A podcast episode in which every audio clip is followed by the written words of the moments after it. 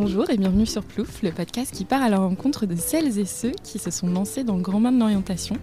Aujourd'hui, on fait notre premier enregistrement public euh, dans le cadre du Festival de l'Apprendre, qui est co-organisé par la Maison de l'Apprendre et soutenu par l'UNESCO et le Learning Planet Institute.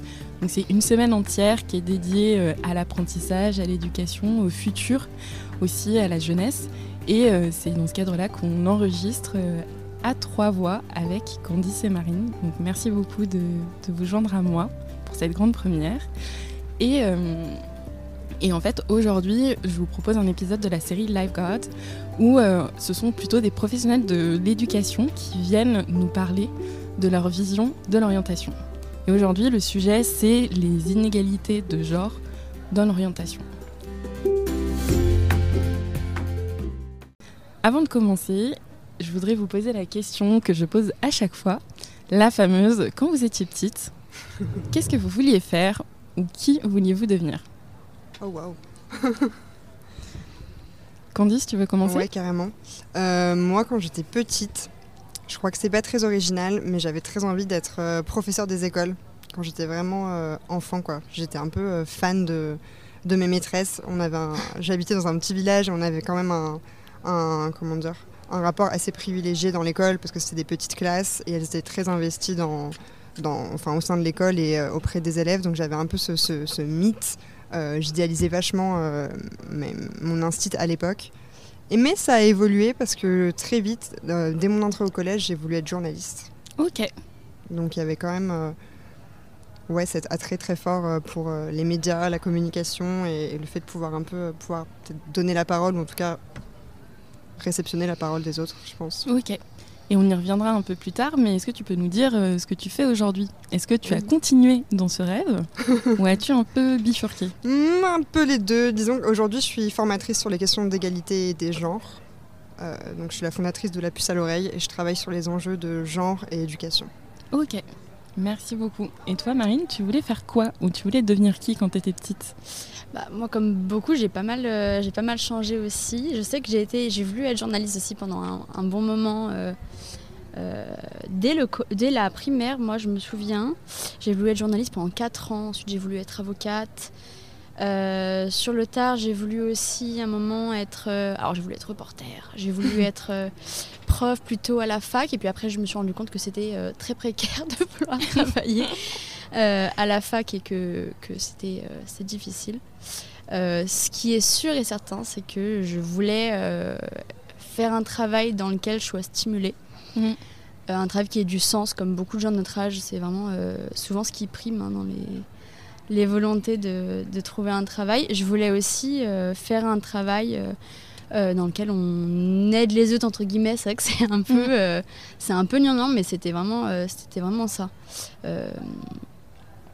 Donc euh, voilà. Et du coup, actuellement, je suis, euh, je suis chargée de prévention dans une association. Euh, je fais de la, de la prévention auprès du, en milieu scolaire. ça peut être aussi en entreprise, ça peut être auprès d'élus, ça peut être vraiment auprès de tout public. Oui, donc tu gardes aussi un peu, comme Candice, ce côté transmission et sensibilisation. Trop chouette. Complètement. Donc en fait, vous avez quand même pas mal de choses en commun. Or euh, aussi vos études, puisque vous venez toutes les deux euh, de Saint-Étienne, cette fameuse mafia. Et, euh, et, je vous ai réunis aujourd'hui pour pouvoir parler justement des inégalités de genre plus dans l'orientation. pour vous faire un peu ma réflexion ces derniers jours, en cherchant différentes choses, différentes statistiques, je suis tombée sur notamment cette, cette nouvelle loi autour des autour du bac, puisque, euh, comme vous le savez, on n'a plus de, lettres aujourd'hui. C'est vraiment euh, aux jeunes de choisir leur propre spécialisation euh, dès très tôt.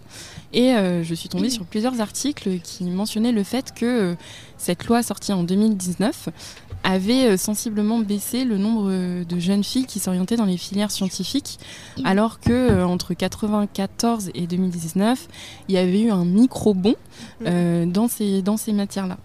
Et ça m'a fait, euh, ça m'a fait me questionner un peu sur, mais ensuite, euh, dans quelle filière va-t-on retrouver des jeunes filles? Euh, Moi, par exemple, j'ai fait une prépa littéraire. Il y avait moins de 10% de, mm. de, mecs, alors que les prépas scientifiques étaient remplies de mecs et au contraire il y avait très peu de femmes et ça se retrouve aussi après dans, dans le monde du travail. Et quand on avait préparé cette, cet entretien, on s'était dit que ça pouvait être chouette de se concentrer plus sur l'éducation et voir un peu comment peut-être les différents stéréotypes pouvaient, pouvaient y naître.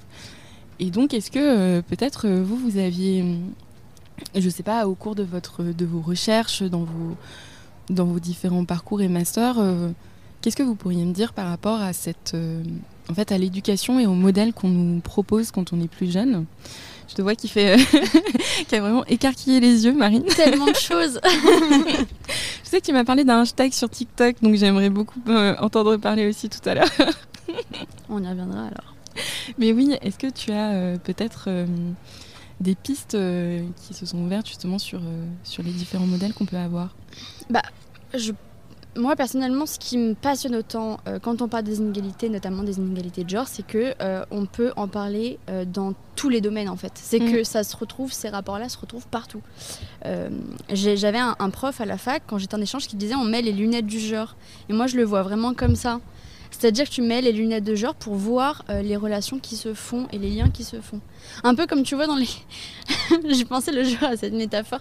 Euh, le... Dans les films, tu vois, d'espions, les trucs à la euh, Tom Cruise, où l'espion il va mettre des lunettes, où il va voir les lasers. Je sais pas si vous voyez ce genre de scène dans les films. Moi je vois pas. Quand tu sais, il y a un coffre-fort, ou alors le voleur qui doit mmh. arriver dans la salle où il y a des je sais pas comment on dit. Oui, tu vois ce que tu ne pouvais pas voir à l'œil nu grâce à ces lunettes un peu d'espion. Mmh. Mmh. C'est ça. Moi, je vois vraiment les choses comme ça en fait. Et c'est vrai qu'une fois que tu et je trouve que ça vaut pour tout en fait les rapports euh, sociaux, que ce soit les rapports de classe, les rapports de race, les rapports euh, de genre, etc. Euh, et juste en fait la sociologie de manière générale, une fois que tu mets ces lunettes, une fois que tu comprends un peu comment ça fonctionne, tu peux plus ne plus les voir. Ok. Et du coup des scènes du quotidien, t'analyses tous ces petits liens qui peuvent se faire. C'est pour ça que quand j'ai les yeux, quand tu disais mmh. qu'est-ce que vous pouvez y voir, c'est que pour moi, en fait, le genre, ça se retrouve. Euh, enfin, l'impact en fait de comment on éduque les, les, jeunes enfants, ça se retrouve partout, même dans les, moindres recoins qu'on qu'on suspecte pas. C'est pour ça que je ne sais même pas par où commencer en fait. Mm. Je sais pas quand si tu veux, euh, si tu as une petite idée. Euh. Je suis carrément d'accord avec toi sur cette métaphore des lunettes de genre. C'est un peu euh, le, jargon qu'on utilise dans, les domaines de, l'égalité. Et il y a vraiment ce truc de. Moi, je le vois quand je forme des professionnels de l'éducation, mm. où ils vont souvent aller sur des sujets un peu pas basique, mais euh, la répartition euh, des couleurs, la question des jouets, et mm. très peu finalement d'aller sur ce qui est, euh, à mon sens, hum, insidieux, c'est-à-dire que le genre il se retrouve vraiment partout, il a cet aspect un peu invisible, qui n'est pas forcément tangible, qui est vraiment mm. insidieux. Et l'intérêt justement de la sensibilisation et de la formation, c'est de pouvoir ben, chausser justement ces lunettes-là et de voir ce qui était jusqu'à présent invisible à l'œil nu et se rendre compte que vraiment le, genre s'immisce dans les, dans les détails, quoi. c'est dans les mm. petites choses justement qu'on peut, euh, qu'on peut amener du changement, qu'on peut réajuster son regard et qu'on peut justement... Ok. Ouais. Et c'est pour ça d'ailleurs que c'est un si lourd travail entre guillemets parce que on a tous et toutes des biais euh, peu mm. importe qu'ils soient racistes ou sexistes ou quoi et du coup de venir remettre tout ça en question ça prend du temps ça prend du travail ça demande de la minutie aussi parce qu'on a tellement des réflexes qui sont dans tout que venir penser à tous ces détails là bah, c'est du boulot et ça prend du temps et euh, et moi, tous les jours, je me rends compte de mes propres biais euh, sexistes, en fait. Alors que depuis que je suis gamine, c'est des questions qui m'animent. Mm. Tu vois ce que je veux dire? C'est que c'est mm, vraiment insidieux, comme, euh, comme tu mm. dis. Ouais, et c'est pas parce qu'on est professionnel de la question qu'on n'est pas nous-mêmes euh, à même d'être traversé par des préjugés, par des idées reçues, par des stéréotypes. Et je pense, enfin, c'est important aussi de commencer par ça, de dire que c'est, il faut se déculpabiliser dans la mesure où on a grandi dans une société qui est quand même sexiste, patriarcale. On a baigné dans ces inégalités-là, donc en quelque sorte, elles nous collent à la peau. Ça fait pas de nous des personnes intrinsèquement sexistes, mais ça veut dire qu'on peut avoir des pensées sexistes. D'où l'intérêt un peu de, mm. marquer la différence, de dire bah, je ne suis pas une personne sexiste. Enfin, je me définis pas comme une personne sexiste, mais je peux quand même avoir ben, ces biais sexistes. Mm. Et justement, l'objectif, c'est d'avoir un peu, de faire un pas de côté par rapport à ça, de venir les déconstruire pour réajuster et ne plus en quelque sorte reproduire des stéréotypes de genre ou reproduire euh, des inégalités euh, à mon échelle. Mm. Oui, en vous écoutant, en fait, moi, la première chose qui me, qui me vient à l'esprit, c'est un peu les gender reveal parties qu'on peut avoir euh, aux États-Unis avec les ballons pour, en fait, mm. même avant la naissance, commencer un peu à son enfant d'une certaine, euh, d'une certaine manière. Mais je me demandais, tu vois, même, euh, enfin je dis tu, mais vous êtes un vous. mais euh, dans l'orientation, on a, enfin, je, je- je- ça fait très longtemps que je n'ai pas été dans une école primaire, donc je ne sais pas comment sont faits les manuels aujourd'hui. Mais c'est vrai que moi, à l'époque, euh, on avait euh, plus, euh, par exemple, pour les jeunes femmes, on avait des photos de femmes au foyer, Ouais. ou alors nous expliquer qu'on pouvait aller s'orienter vers peut-être plus de l'enseignement ou autre. Et donc, euh, Mm. c'était un peu plus dans ce sens-là ma question de à quelles sont euh, potentiellement dans, euh, dans l'éducation différentes choses que soit nos professeurs ou nos parents peuvent nous transmettre, même de manière inconsciente, qui peuvent commencer un peu à orienter cette, euh, cette pensée-là qui va avoir un impact après sur, sur nos trajectoires professionnelles, parce que c'est le sujet, moi, qui, qui m'anime dans la vie de tous les jours, mais aussi Mhm. personnel. Je pense qu'il y a- il y, a deux strates. Il y a à la fois une forme de, de- de- de sexisme un peu implicite. Par exemple, on va pas toujours dire de façon. Enfin, implicite dans le sens où, euh, dans les manuels scolaires, c'est clair et net, il y a eu des études sur le sujet. Il y a Mm. peu, voire pas, de femmes scientifiques qui sont euh, montrées dans les, dans les, dans les pages euh, des, des carrières, dans les maths, dans les sciences, etc. Donc, ça, pour moi, c'est du sexisme implicite parce que manquer de modèles et de représentation de femmes dans ces milieux-là, ben, de fait, ça vient en quelque sorte biaiser potentiellement les, les, les orientations des jeunes filles. Parce qu'elles vont Mhm. dire, bon, bah, en fait, euh, a priori, c'est un milieu qui est réservé aux hommes, donc j'y vais pas. Il y a une espèce de blocage symbolique qui se joue. Donc ça, pour moi, c'est un peu tout ce qui est de l'ordre de, de l'implicite. Et il y a aussi le sexisme explicite. Par exemple, le stéréotype de genre selon lequel ben, les petites filles seraient moins bonnes en maths. Et on va dire Mhm. de façon explicite, ah bah non, mais tu vas pas aller en filière scientifique, euh, va plutôt euh, vers les lettres, va plutôt vers des carrières où tu seras dans le soin, parce que c'est pas fait pour toi. Et je trouve qu'il y a un peu ces deux strates qui vont pas l'une sans l'autre et qui s'articulent nécessairement et qui viennent ben, Mm. engendrer ce qu'on appelle euh, la menace du stéréotype. Ça ne me dit absolument Mhm. rien. La menace du stéréotype, ça va être de dire que euh, moi, en tant que jeune fille, à force d'avoir entendu le stéréotype de genre selon lequel je serais pas faite pour les maths, ou moi, en tant que jeune fille, à force d'avoir si peu eu de modèles de femmes qui ont Mm. fait des, des- des études scientifiques, qui ont eu euh, des carrières dans ces domaines-là, ben, en fait, j'ai intégré ce stéréotype-là et je l'ai inté- intégré de tel que euh, je me sens incompétente ou je me sens moins bonne que mes homologues masculins. C'est comme si en fait ce stéréotype-là, il venait impacter ma confiance en moi et qui venait altérer des compétences que je peux avoir et, qui, et que euh, comment dire? Je vais te donner un exemple. Il y a une étude qui est sortie il y a quelques années aux États-Unis où il était question de faire faire un test de mathématiques à des étudiants et des étudiantes. Mhm. On a pris donc deux groupes mixtes, filles-garçons d'un côté, filles-garçons de l'autre. À un groupe, on leur a dit que c'était de la géométrie, à l'autre, on leur a dit que c'était euh, du dessin. Et le groupe dans lequel, enfin, auquel on a dit que c'était de la géométrie, les filles sont littéralement en échec. Tandis que le groupe à qui on a dit Mhm. que c'était du dessin, les résultats sont vraisemblablement les mêmes côté filles, côté garçons. Donc ça montre bien que c'est pas une question de compétence, Mm. c'est pas une question d'être meilleur ou moins, enfin d'être meilleur ou moins bonne en maths selon si on est fille, c'est une question de, on a tellement intégré ce stéréotype-là parce qu'on nous l'a tellement répété ou on a tellement vécu de situations où on ressentait que les filles devaient être moins bonnes en maths que ça vient altérer nos compétences et ça vient de fait nous mettre en échec.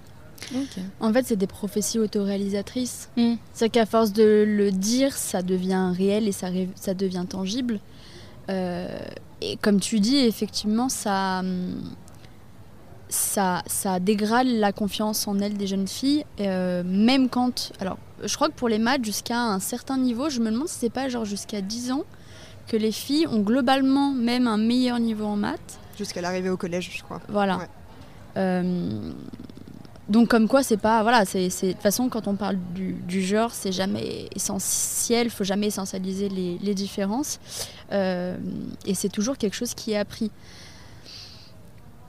et Mm. même du coup quand euh, les jeunes filles et les jeunes garçons ont le même niveau en maths ben, les jeunes filles vont avoir moins confiance en leurs compétences alors même qu'ils ont par exemple les mêmes moyennes par exemple j'avais je, re- je relisais encore ce matin euh, des, des petites notes que j'avais prises en cours qui disaient que même quand ils ont des, des, des notes en maths, bon à l'époque où les filières euh, scientifiques, littéraires, exi- etc. existaient encore, même quand ils avaient euh, des moyennes en maths qui étaient inférieures à la moyenne, entre 6 et 9, euh, les garçons en seconde allaient quand même demander à rentrer en première S.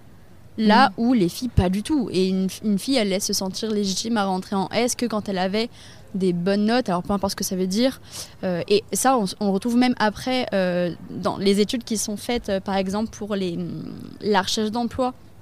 Tu vois, quand, on candidate à un CV, un CV, quand on candidate à une fiche de poste, où les femmes vont avoir tendance à candidater à partir du moment où elles, elles cochent un peu toutes les cases, toutes mm. les compétences, toutes les, toutes les expériences qui sont demandées, et donc vont parfois se uh, postuler, alors s'auto-censurer et puis aussi postuler à des postes qui sont finalement peut-être en dessous de leur qualification parce que mm. des fiches de poste, en fait, il n'existe pas de candidat parfait. Euh, là où les hommes vont, je crois que le chiffre c'était à peu près euh, à partir de la moitié des compétences et ils vont se sentir légitimes à postuler. Et ça, la légitimité aussi, c'est vraiment, c'est une vraie question. Et ça, ça se fait, on revient sur l'aspect les, les, invisible et l'aspect euh, très subtil et finalement mm. très pervers des différences de traitement. Euh, la question de la légitimité, c'est, ça passe euh, beaucoup par euh, la, la, place que l'on prend. La place que l'on prend au niveau de la parole, mm. la place que l'on prend dans l'espace. le fait que l'espace soit construit pour les hommes, construit pour les garçons. si on regarde par exemple l'urbanisme, les villes sont construites pour les hommes. si on regarde aussi, pareil, il y avait des études qui avaient été faites des sociologues, je crois que c'était aux États-Unis, qui avaient étudier un peu les cours de récréation. Comment les enfants occupent l'espace dans la cour de récréation. Ok. Et s'était rendu compte que euh, les petites filles allaient occuper les périphéries, les périphéries des cours de récré et les toilettes euh, pour faire des jeux qui demandaient euh, finalement assez peu de participants euh, mais par, par contre, plus de règles, plus de, voilà, euh, je sais pas moi, la corde à sauter, j'en sais rien. Mhm. Euh, mais en tout cas, qui étaient relégués sur les, coins, sur la périphérie. Et les garçons allaient être au centre, prendre beaucoup plus de place, aller jouer à des, jeux qui, qui étaient construits autour de moins de règles, mais par contre qui allaient faire participer beaucoup plus, qui allaient faire jouer le corps, où là le corps est en mouvement, où il y avait aussi du corps à corps entre les personnes littéralement, et les petites filles beaucoup moins. L'espace aussi donné à la parole les études aussi montrent qu'à l'école, encore une fois, euh, tout ça c'est insidieux. Euh, les maîtres, les maîtresses ne font pas exprès, hmm. mais vont davantage euh, donner la parole aux petits garçons, vont davantage aussi se soucier d'eux. par exemple, les petits garçons qui font la bagarre, par exemple. Ah leur, leur, donner de l'attention en tout cas. que les jeunes filles. D'ailleurs, les jeunes filles qui sont, on leur apprend à prendre peu d'espace, on leur apprend à, on leur apprend à se faire petite en fait, à rester un peu dans les cases, à pas parler trop fort, à pas une petite fille qui se bagarre. Euh, on va appeler les parents. Un petit garçon, ça va être davantage perçu comme normal, par exemple. Euh, et du coup, ce truc-là de rester à sa place, c'est quelque chose qu'on apprend dès le plus jeune âge. Mm. Oui, euh. comme tu dis, après, ça se retrouve soit dans les négociations pour avoir un salaire, Exactement. pour avoir accès à un poste auquel on n'est peut-être pas forcément qualifié, mais sur lesquels les femmes vont peut-être euh, prendre moins de, moins de place. C'est super intéressant. Et Candice, toi, tu m'avais pas mal parlé aussi euh, de la notion de langage et euh, de cette question autour de le masculin l'emporte toujours et la manière dont ça apprenait aussi parfois aux jeunes filles non pas qu'elles valaient moins, mais que leur place était aussi de se tenir en retrait par rapport au masculin. Est-ce que tu pourrais peut-être nous en dire plus Parce que je pense que mon résumé sera moins bon que ton explication. Oui, carrément. Et puis du coup, ça fait un peu une passerelle avec ce que tu disais sur euh, le fait que les, petits garçons étaient davantage encouragés et à prendre de l'espace et à prendre aussi de l'espace au niveau de la parole, enfin à prendre la parole et qu'on leur donnait aussi davantage la parole, tandis que les petites filles, comme elles sont socialisées pour être ben, discrètes, sages et ne pas prendre trop de place, il y a vraiment ben, cette, cette, comment dire, cette euh, ouais, ce, parallèle très clair et cette inégalité de traitement par rapport, entre les petites filles et entre les petits garçons. Et sur le langage, c'est ce qui est assez euh, fascinant, parce que je pense que il est important de dire que le langage, mine de rien, il façonne nos représentations, il façonne nos conceptions du monde et il façonne aussi nos conceptions du masculin et du féminin. Il s'avère que la langue française, c'est une langue qui est extrêmement genrée. Mm. Et euh, lorsqu'on commence à, à, creuser un peu cette thématique-là, de savoir que ben, cette fameuse règle qu'on a tous appris OCP selon laquelle ben, le masculin l'emporte sur le féminin, ben c'est pas quelque chose qui est naturel, c'est pas quelque chose qui a de tout temps existé, c'est mm. encore une fois du construit social, c'est-à-dire que en fait la langue française, il faut savoir qu'au Moyen Âge, elle exprimait de façon beaucoup plus équitable le masculin et le féminin. Par exemple, tous les métiers, pour tous les métiers, il existait un mot qui définissait le métier, s'il était exercé par un homme ou mm. par une femme. Donc on avait trouvé le métier de archer, archère, chevalier, chevaleresse, et c'était pas la femme du chevalier, c'est vraiment mm une femme qui, qui, montait à cheval et qui allait combattre.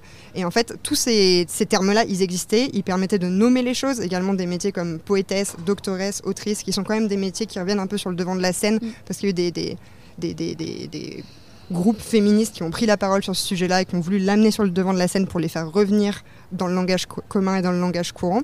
Bah, tous ces mots-là qui viennent un peu nous, nous, heurter parce qu'on n'est on est, on est plus habitué à les, à les, entendre, ce sont des mots qui ont finalement existé mm. et qui ont été invisibilisés, pardon, qui ont été amenés à disparaître par des choix politiques. Et pourquoi? Bah Parce qu'en fait, on sait qu'au XVIIe siècle, pardon, l'Académie française, qui était donc une institution pensée par et pour les hommes, euh, bah, en fait, ce, groupe d'hommes, ils se sont réunis et ils ont euh, décidé en toute objectivité de, de, supprimer ces mots-là en fait, de dire bah, en mm. fait tous les métiers prestigieux dont il existe euh, un, terme féminin pour les définir, ben on va les supprimer et on va aussi faire en sorte que ben le masculin devienne le, le, neutre par excellence parce que le masculin est plus noble.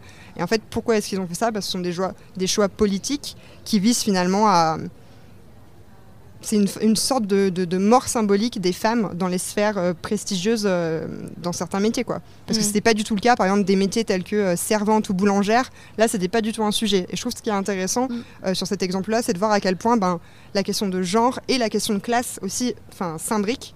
Et, et, à quel point, ben, en supprimant finalement ces termes-là du langage, ça revient à ben, empêcher les femmes d'une certaine manière d'accéder à ces fonctions-là, de supprimer du coup... Ben, les pionnières qui vont dans ces métiers-là et de garder un espèce d'entre-soi masculin dans les hautes sphères et de garder, ben, ouais, de, faire de certains métiers prestigieux euh, l'apanage des hommes finalement. Et c'est mm. à partir de là ben, qu'on se rend compte que y a, du coup les femmes vont plus vers ces, métiers, ces métiers-là, du coup il n'y a plus de modèles et du coup c'est de plus en plus difficile en tant que jeune fille ben, d'aller vers des, des, métiers qui sont dits masculins, parce qu'il y a un entre-soi masculin hyper compliqué à briser, il y a cette question de la légitimité, et il y a aussi ce, manque viscéral, viscéral de manque de, de modèles finalement. Mm. Oui, la question de, la représentativité, elle est, elle est toujours clé. moi, je vois dans le, c'est plus dans un milieu que je connais, mais dans les startups, il y a le, le collectif 15 Tech qui vise justement à faire en sorte que euh, les femmes soient de plus en plus présentes. Et comme euh, souvent le problème, c'est qu'une fois que tu es la seule personne euh, dans ton milieu, tu ne sais pas vers qui te tourner, tu ne sais pas bah, comment dépasser les obstacles que tu vas avoir. Et là, c'est vraiment cette notion d'avoir un collectif mm. pour pouvoir avancer ensemble et faire un peu jouer bah, toutes les questions de sororité dont on entend aussi beaucoup parler aujourd'hui. Et, euh, ça, ça me ramène sur une autre, euh, question que je me posais. Euh, moi, je connais plus le côté justement des, notes, en ayant en plus un parcours très, je dire, académiquement très classique autour de la prépa, du classement. on apprend beaucoup par les notes à s'attribuer une certaine valeur, à se comparer à certaines personnes, mais comment on fait quand on veut euh, soit avoir plus de mixité, faire en sorte, parce que j'imagine qu'il y a aussi des, des hommes qui veulent aller vers euh, des, des, professions qui sont classifiées comme étant peut-être euh, plus féminines, qui n'osent peut-être pas. Mm. Et pareil pour, pour des femmes qui veulent s'insérer dans d'autres milieux, comment, bah, comment on peut faire pour un peu dépasser tous ces, tous ces freins et tous ces biais? C'est une question très très vaste encore une fois. Je pense que je, commence et tu euh, rebondis. Ok. Je pense qu'encore une fois, cette question d'ouvrir de, de, le, champ, le champ des possibles et de proposer des modèles, elle est vraiment centrale. C'est-à-dire que je pense que si dès le plus jeune âge, euh, dans les supports pédagogiques que l'on propose aux enfants, bah, on montre des, petits garçons ou des jeunes hommes qui sont dans des métiers dits féminins, bah, de fait, on, laisse la place à cette possibilité-là. Ce qui n'est pas du tout le cas. Là, on le voit dans la littérature jeunesse. Il y a encore, euh, moi j'ai bossé sur ça lors, de, lors de mon mémoire. C'était assez fascinant de voir que dans les la représentation des parents, c'était encore la mère qui est au foyer, qui a toute la charge parentale, qui a encore toute la charge mentale des questions domestiques, etc. Et le père, il va toujours être représenté comme bah, avec sa mallette, avec ses lunettes, il va au travail. Donc de fait, il y a aussi ces enjeux-là de... D'un côté, on assigne les, femmes à résidence, en quelque sorte, on les assigne à rester dans la sphère privée. De l'autre, on va plutôt encourager les petits garçons à aller bah, vers la sphère du travail, à être encore... Ben, euh, la personne qui dans le foyer ben, a une carrière, ramène l'argent, etc., etc. Et ce qui est assez fascinant, c'est qu'on on a vu l'émergence de plus en plus de livres aujourd'hui là je fais un focus sur la littérature jeunesse, mais il y a de plus en plus de livres aujourd'hui où on va avoir des, contre-stéréotypes, mais du côté des petites filles. C'est-à-dire qu'il va y avoir des petites filles euh, badass, des petites mm. filles téméraires, des petites filles qui, prennent leur destin euh, vraiment, euh, enfin qui, s'en emparent et qui, font des carrières, qui font des choses exceptionnelles, qui sont des aventurières. Ça, cette transgression de genre, elle, est possible d'un côté. C'est-à-dire que c'est possible de voir des petites filles qui sortent de leur petite cage. enfin, leur petite cage de stéréotypes de filles pour aller vers des caractéristiques dits masculines. Mais par contre, cette transgression de genre, elle a toujours lieu uniquement dans un sens. C'est-à-dire qu'il est beaucoup plus difficile et beaucoup plus rare de trouver dans nos modèles, dans nos représentations actuelles dans la société, des petits garçons qui iraient vers des modèles dits féminins, qui iraient vers des métiers dits féminins. Et ça, ah c'est pourquoi C'est parce qu'en fait, très tôt, petite fille comme petit garçon, on intériorise que le féminin, il est dévalorisé. C'est ça aussi le genre, c'est que ça crée une hiérarchie et que mm. comme le masculin est valorisé, dans la société de toutes parts. Tout ce qui est associé au masculin, que ce soit les caractéristiques, les carrières, les métiers, est valorisé. Bah, ça va être valorisé pour une petite fille d'aller vers du masculin, tandis que dans la balance inverse, si un petit garçon se dirige vers du féminin, là, attention, il va y avoir ben, le risque d'être déclassé socialement. On le voit d'ailleurs, pourquoi dans les métiers de la petite enfance qui sont plutôt euh, assignés aux femmes et aux enjeux de la maternité, la petite enfance, etc., c'est un milieu qui est réservé aux femmes. Les hommes n'y vont pas. Pourquoi? Parce que disqualification euh, économique, c'est des métiers qui sont peu valorisés, qui sont mal payés. Et disqualification, oulala, il faudrait pas trahir son genre et aller vers du féminin, parce que qu'est-ce qui se joue en filigrane et qu'est-ce qui est sous-jacent? C'est la question de l'homophobie aussi. Ah oui, oui. La question de l'homophobie et puis aussi ce qu'on va, euh, si on retrouve euh, chez les hommes qui vont faire des métiers qui sont en lien avec la petite enfance, c'est aussi la suspicion et, qui est aussi en lien avec l'homophobie, euh, qui, est gravissime, mais aussi la, la suspicion. Pardon. pourquoi est-ce qu'un homme voudrait être avec des enfants? Est-ce que cet homme-là, il n'aurait pas un intérêt avec les enfants? Et toujours ce lien qu'on fait entre aussi homophobie et pédophilie.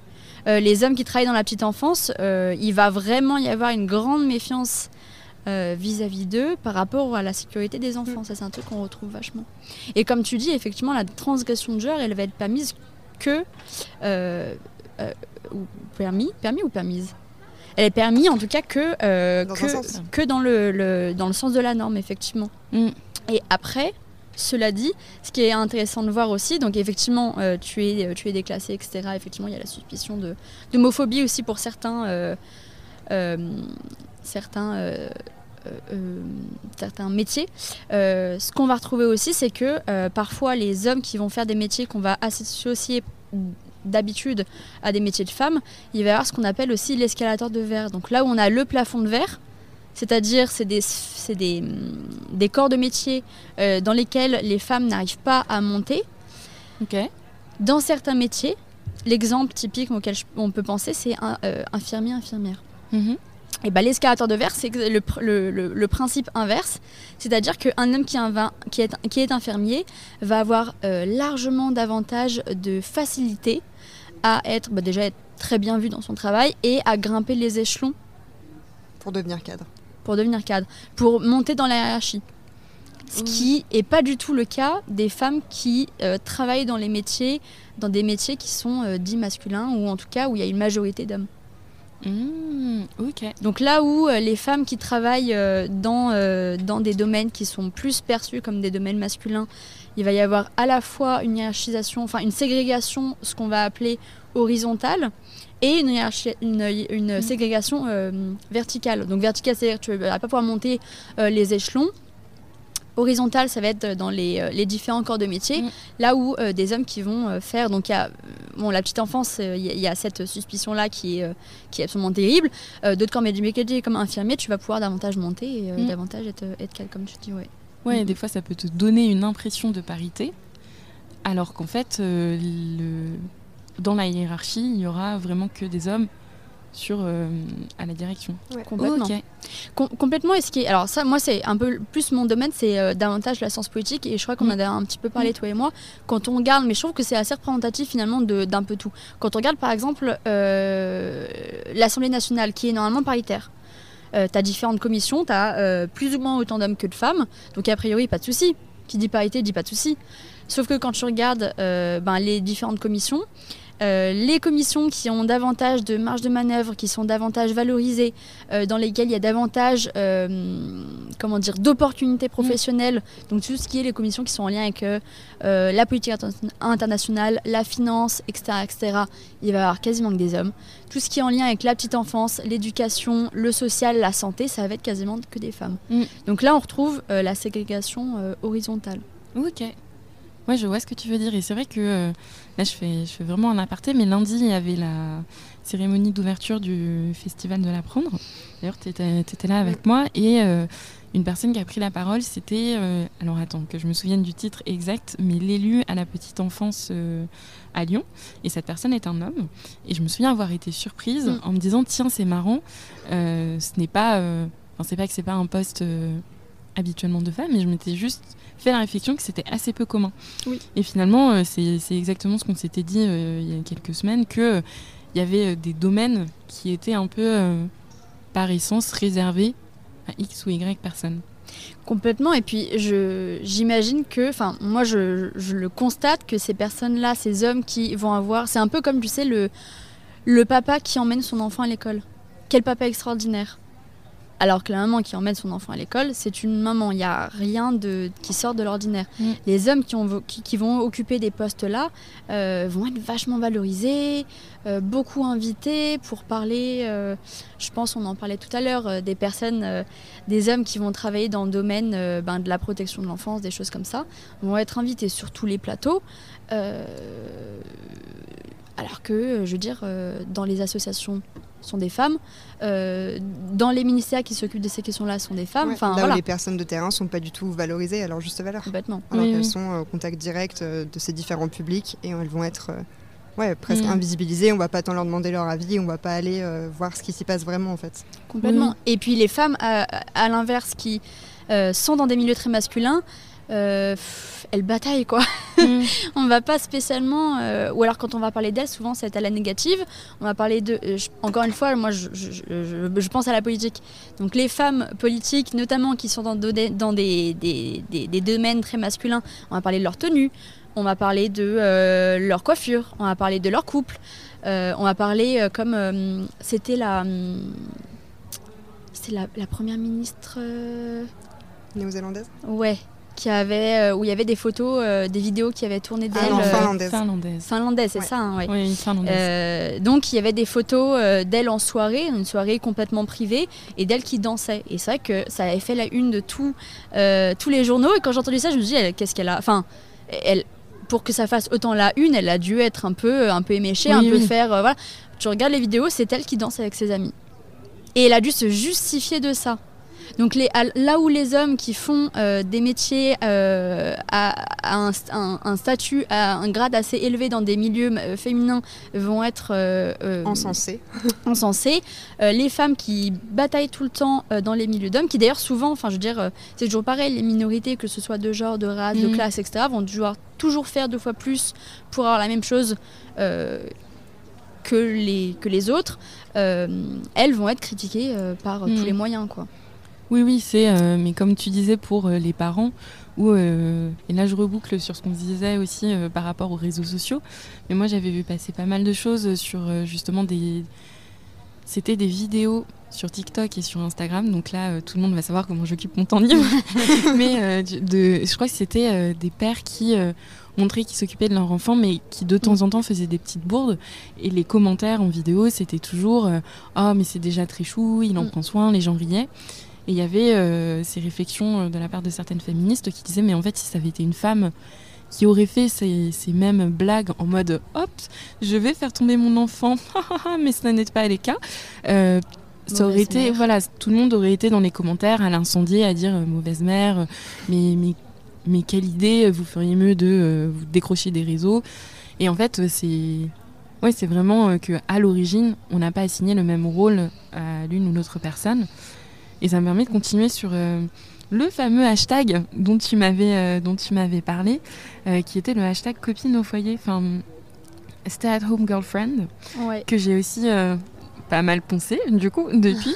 Mais je m'étais je m'étais également posé la question parce que on voit quand même de plus en plus de progrès par rapport à l'équité dans la société.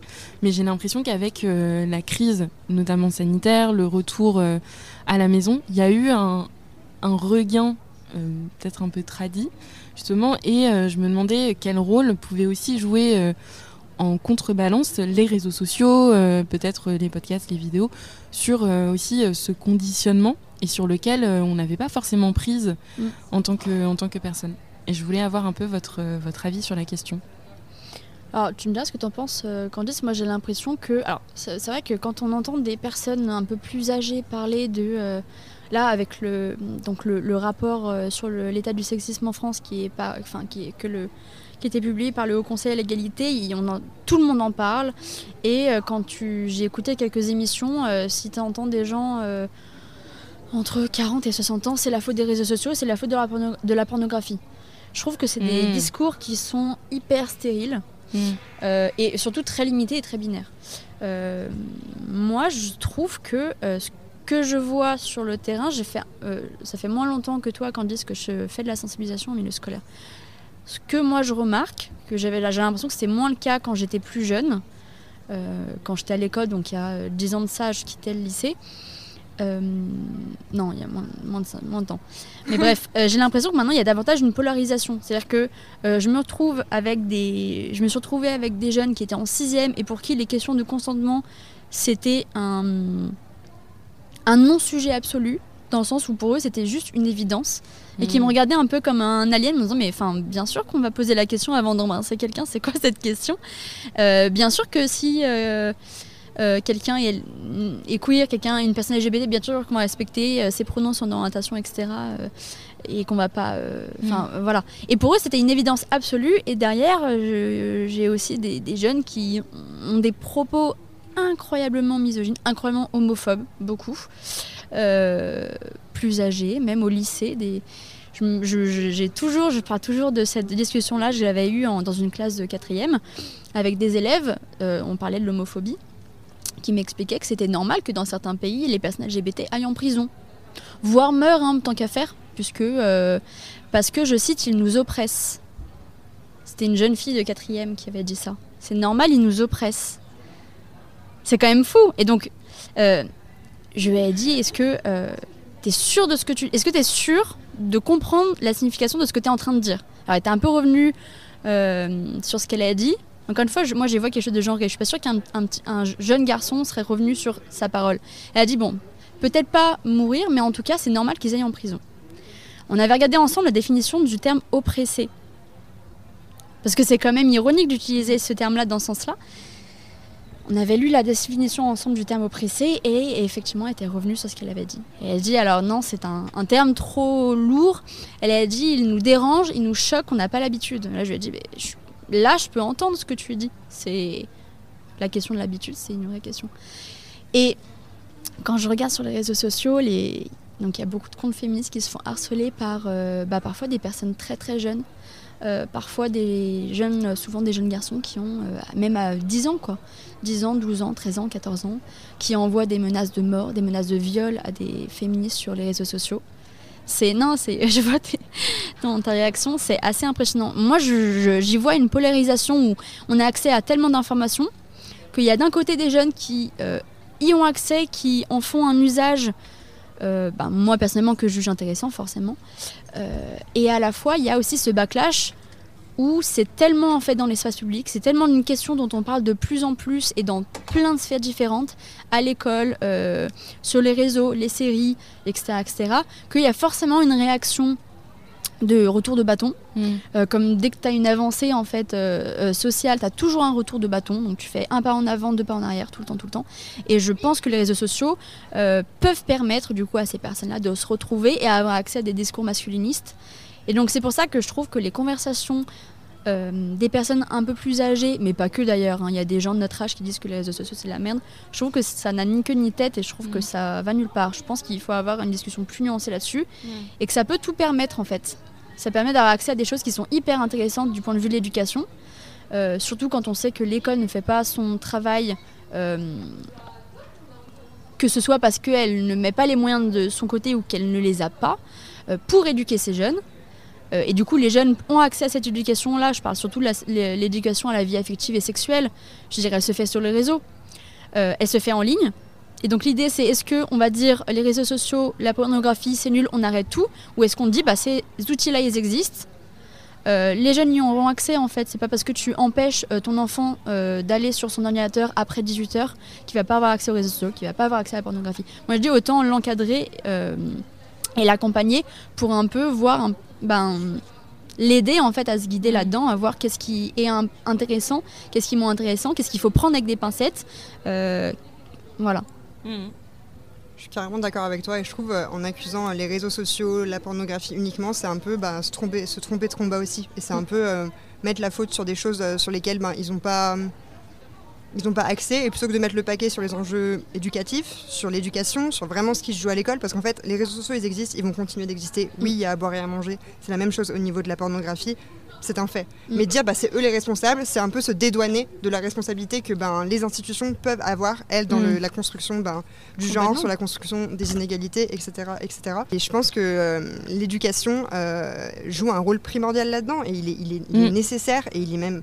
Enfin, d'une importance extrême d'impliquer de, les associations qui travaillent sur ces sujets-là, que ce soit ben, mm. la prévention contre les violences sexistes et sexuelles, que ce soit les questions de, sexualité, les questions de, genre, les questions de racisme, en fait, toutes ces mm. choses-là, il est nécessaire pour moi de, donner la place aux associations, de mm. donner la place aux professionnels sur ces questions-là, pour les faire, ben, les faire travailler avec les jeunes, pour les faire travailler côte à côte avec les enseignants et les enseignantes, parce que c'est ensemble qu'on arrivera à à déconstruire justement tous ces mm. mécanismes-là et qu'on arrivera à ben, les impulser dans les établissements scolaires, les impulser dans euh, les universités, etc. Mm.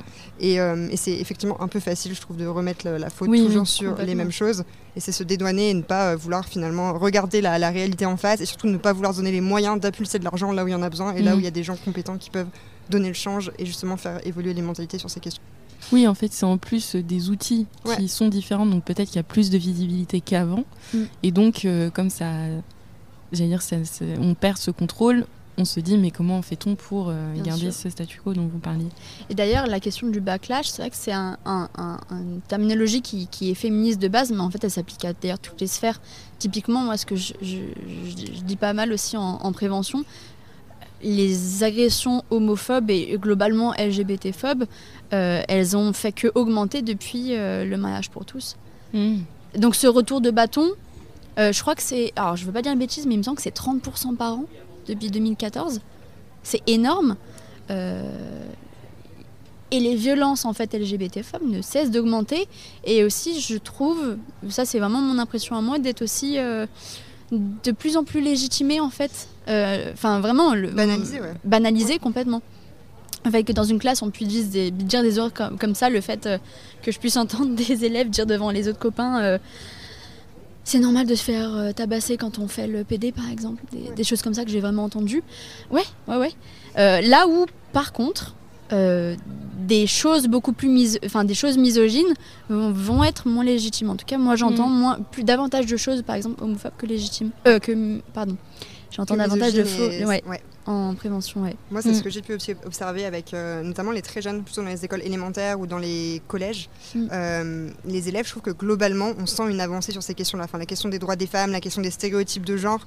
En fait, c'est tu peux pas passer à côté aujourd'hui. Ils sont sensibilisés, soit de par leur, leur, euh, leur, histoire familiale, soit avec les médias, la culture, etc. Mm, Mais c'est vraiment un sujet dont ils ont connaissance et dont, ben, comme moi je regarde à leur âge, où j'en étais sur ces questions-là, mais c'est lunaire. Enfin, ah on n'était pas du tout sur ces questions. Donc déjà, il y a une forme de, de, prise de conscience. Néanmoins, sur les questions d'homophobie, c'est d'une violence. Mm. C'est assez dingue. Et, le fait que effectivement la, la parole soit un peu, euh, ils sont un peu en roue libre sur ces trucs-là, et qu'il n'y a aucun adulte autour qui les reprend, parce qu'en fait, les adultes du corps enseignant ou autres sont pas formés à ces questions-là. Donc ça, ça donne le droit à ben on peut dire des choses comme ça. Parce qu'en fait, les mm. adultes ne nous reprennent pas. Parce que les adultes ne sont pas formés ou ne sont pas sensibilisés. Mais il y a aussi ce, manque viscéral, je pense, de, de compétences sur l'égalité qui ne sont pas euh, rendues possibles pour les mm. enseignants et les enseignantes.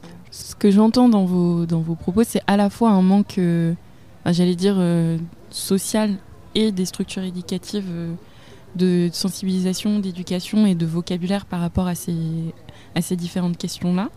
Et là c'est vraiment parce que je raccroche à mon propre sujet, mais, mais que c'est à la fois pour l'orientation et l'éducation de demain, mais qu'il y a aussi avec avec l'explosion des réseaux sociaux, le fait que la parole soit de plus en plus libérée, peut-être que demain, le rôle mais alors là, moi aussi, je m'avance, mais que le rôle de l'école ne sera plus véritablement de nous apprendre des choses au sens euh, classique du terme, comme on le fait aujourd'hui, puisque l'information est quand même disponible euh, mm.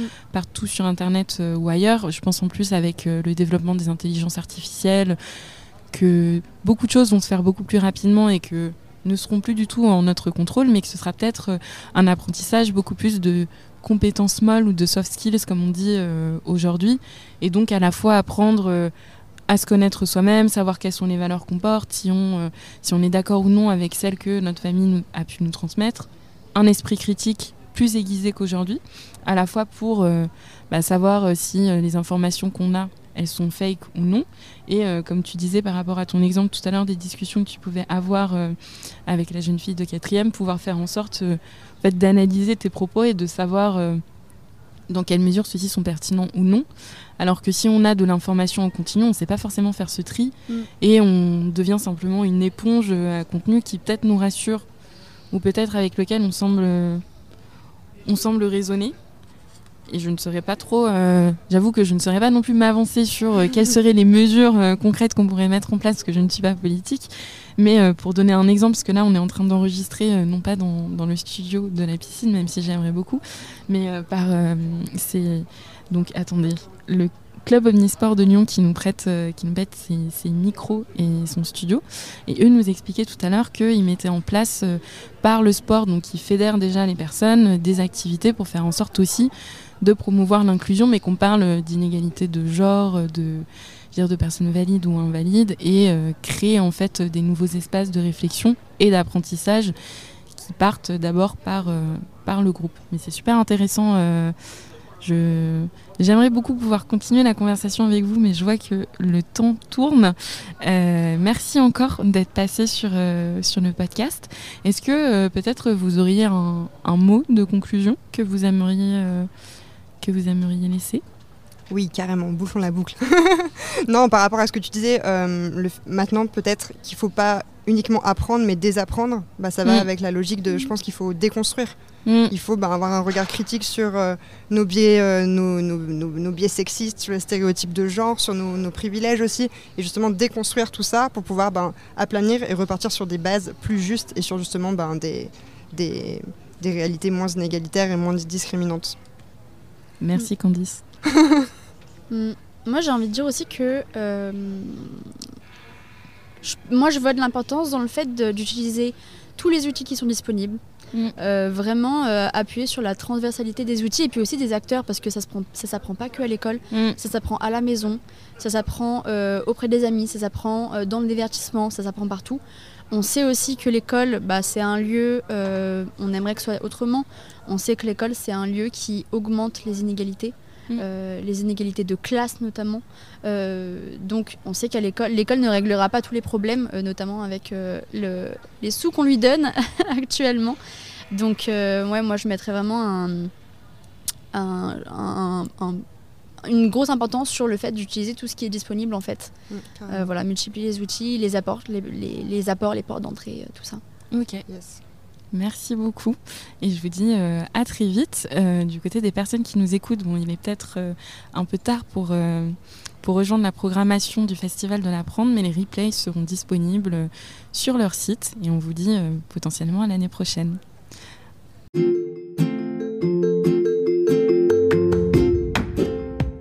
Et voilà, on arrive au bout de cet épisode. Merci à toi de l'avoir écouté. J'espère que tu en sors un peu plus inspiré et un peu plus outillé pour te lancer toi aussi dans le grand bain de l'orientation. Si ce sujet de quête de sens en fin d'études t'intéresse, je t'invite à regarder tous les liens que je t'ai mis en description de cet épisode pour que tu puisses avoir un meilleur aperçu de tous les contenus qu'on propose avec Home Millennials Today. Et si jamais l'envie te prend toi aussi de t'installer dans notre piscine, pouvoir parler de ton parcours ou simplement échanger autour de ces thématiques éducatives et d'orientation, n'hésite pas à nous envoyer un email, j'y répondrai avec grand plaisir. En attendant, je te dis à très bientôt, les pieds dans l'eau